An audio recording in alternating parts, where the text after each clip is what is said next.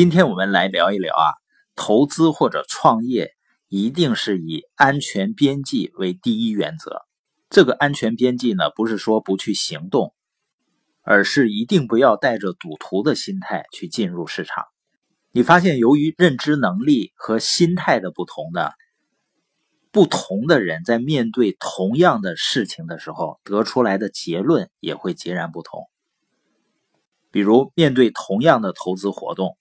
对一些人来说呢，就是盲目的赌博；而对另外一些人来说呢，则是在价值观和逻辑驱使下的必然行为。那你说盲目的赌博会不会盈利呢？当然是有可能的。但是如果你把时间拉得足够的长，那这些人最后血本无归，基本上是必然的事儿。反过来呢，以避险为第一要素的人，会不会遭受到损失呢？也肯定会有损失的时候，但是如果你每一次都是以安全边际为第一原则呢，长期来看，即使呢不一定大富大贵，但也不会遭受到财务上的致命重创。关键呢，不要总想着一夜暴富，把眼光放得长远一些，注重积累，这才是能够避险的前提条件。那为什么有的人得出了说想赚大钱就得冒险的这个结论呢？实际上呢，可能也是源自于他的观察，因为他不是专家嘛，所以在他的眼里呢，很多行为都是非常冒险的。比如在前景很不明朗的情况下投入了很多的金钱。那作为一个门外汉呢，他看到他觉得不合理，那怎么去解释呢？最后只有两个字，就是冒险。于是呢，他们也像模像样的去模仿起来了，也希望自己通过某一次冒险，彻底实现财务自由。但多数情况下呢，都会事与愿违。最终呢，他们给自己的安慰是什么呢？说自己运气不好，啊，自己这辈子呢没有发财的命。但实际上，真正断送他们财务自由的原因，恰恰是因为冒险。所以脑子不清晰。仅仅从表面现象去得出结论，后果呢往往会很严重的。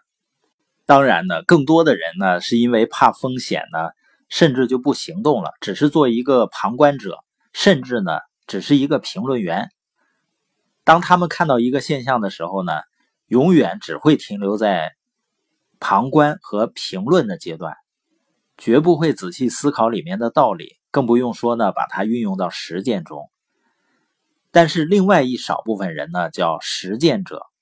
这个实践呢，不是盲目冲动的投入，而是依靠自己的理性判断，通过学习。那如果这件事情是正确的，就一定是要付诸行动。那实践者呢，也会犯错误的，但是对于他们来说呢，不管是正确还是错误，都是有价值的反馈。所以从某种程度上来说呢。那些实践者永远都在进步，永远在积累。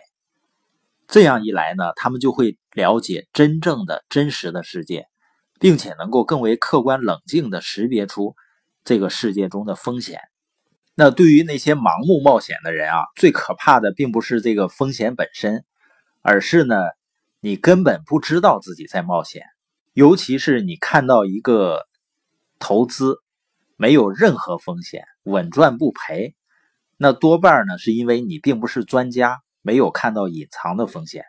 这个时候，真正的需要打起精神，仔细研究。那有的说呢，好像投的钱也不多呀，亏了也没问题。但实际上，它反映的是一种心态，不是钱多少的问题。拥有投机心态的人啊，早晚会掉到一个更大的坑里的。所以，真正的勇气啊，不是无知者无畏。支撑勇气的呢，应该是认知，而不是面子啊、够义气这些因素。实际上，现在社会的风险啊是很高的，因为有很多的骗子啊，很多的投机家呀，所以要进入某个行业呢，一定是要先注重自己能力的提升，努力的成为专家，是我们躲避财富风险的唯一方法。